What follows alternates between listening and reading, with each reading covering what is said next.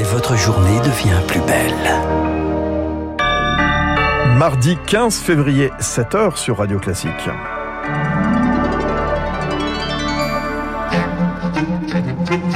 La matinale de Radio Classique avec Fabrice Lundy.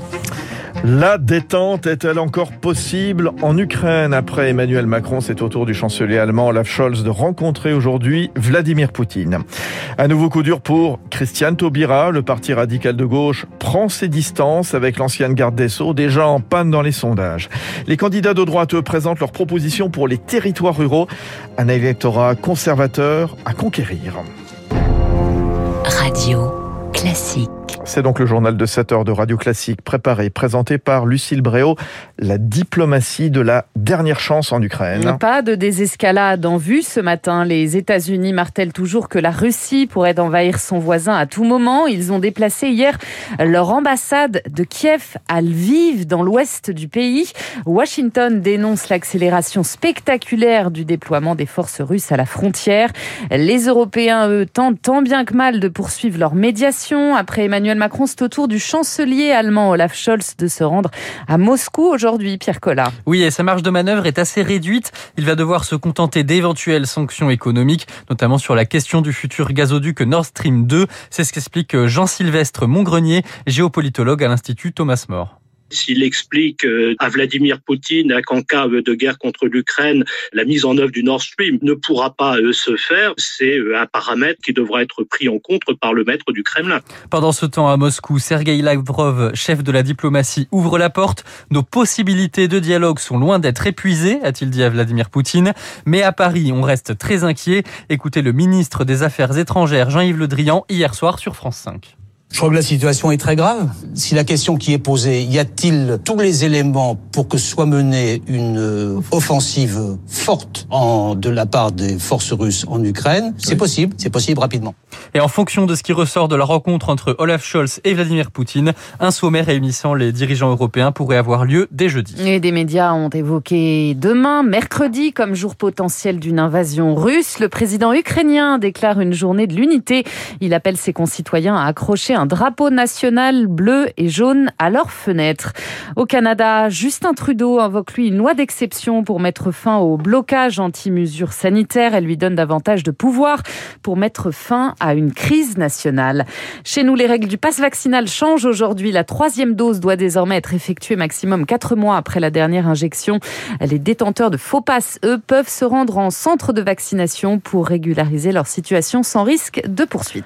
7h03 sur Radio Classique. Christiane Taubira perd un soutien de la première heure. Celui du Parti radical de gauche. Il se met en retrait de sa campagne. Il plaidait pour un rassemblement de la gauche, mais ne souhaite pas soutenir spécifiquement l'ancienne garde des Sceaux. Un nouveau coup dur, Rémi Vallès.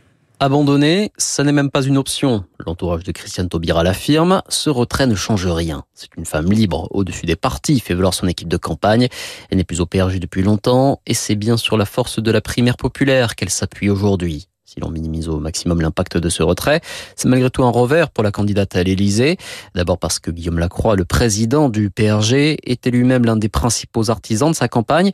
Ensuite parce que l'ex-garde des Sceaux a cruellement besoin du soutien de ses alliés historiques pour obtenir ses parrainages, elle qui n'en compte qu'une cinquantaine, essentiellement en provenance du PRG, sur les 280 élus que compte le parti radical.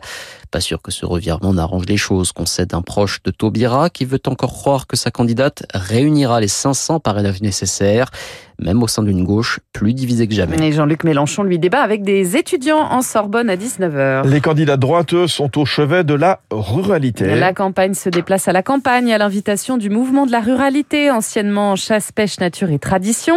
Valérie Pécresse, Marine Le Pen, Éric Zemmour, entre autres, ont accepté de venir présenter leurs mesures lors d'un grand oral, Augustin Lefebvre. 90 km heure sur toutes les départementales, encadrement drastique des éoliennes ou défense des traditions locales.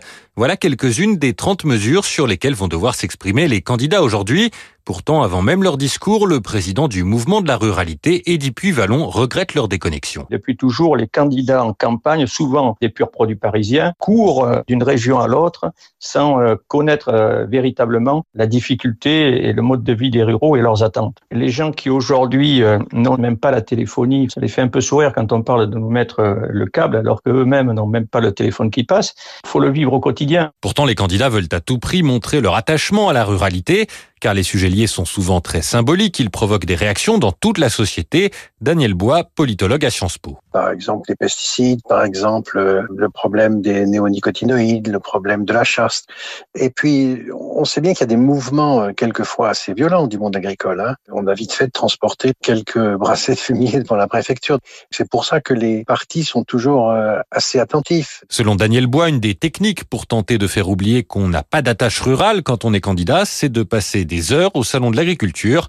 Cette année, il commence le 26 à Paris. En bref, l'ancien directeur d'Orpea, Yves Leman, visé par une enquête pour délit d'initié, il est soupçonnu d'avoir revendu des milliers d'actions pour près de 600 000 euros juste avant la parution du livre Les Fossoyeurs de Victor Castanet. Des saisies de drogue records dans le nord de la France. Plus 632% pour la cocaïne, plus 162% pour l'héroïne. À l'échelle nationale, les quantités saisies ont doublé en 2021. La faute notamment à une hausse de la consommation pendant le confinement pour Nicolas Simon, spécialisé en addictologie au CHU de Marseille le confinement a eu euh, un effet euh, très aggravant sur une consommation qui existait déjà, mais pas au même niveau. Les gens n'étaient pas bien dans leur peau, ils ont augmenté leur consommation, que ça soit d'alcool, de cannabis ou de stimulants, d'autant que euh, aucun des patients me décrit une difficulté pour se procurer quoi que ce soit pendant les périodes de confinement. C'est maintenant qu'on a depuis quelques mois à peine l'augmentation et les effets secondaires des confinements et que cet effet pervers euh, mettent euh, du temps euh, à être visibles. Nos propos recueillis par Annuo. Et puis où va s'arrêter la rasiate Quentin Fillon-Maillet aux Jeux d'hiver de Pékin? Le biathlète de 29 ans vise une nouvelle médaille sur le relais masculin. Rendez-vous à 7h30. Bah voilà, on va suivre ça probablement avec Charles Bonner, avec vous, Lucille Bréau, ce matin sur Radio Classique.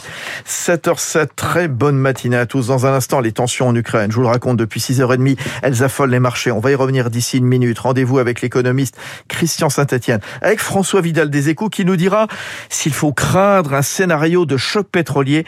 Et puis juste après, le fait politique comme tous les matins, David Doucan, y a-t-il un vote caché en faveur de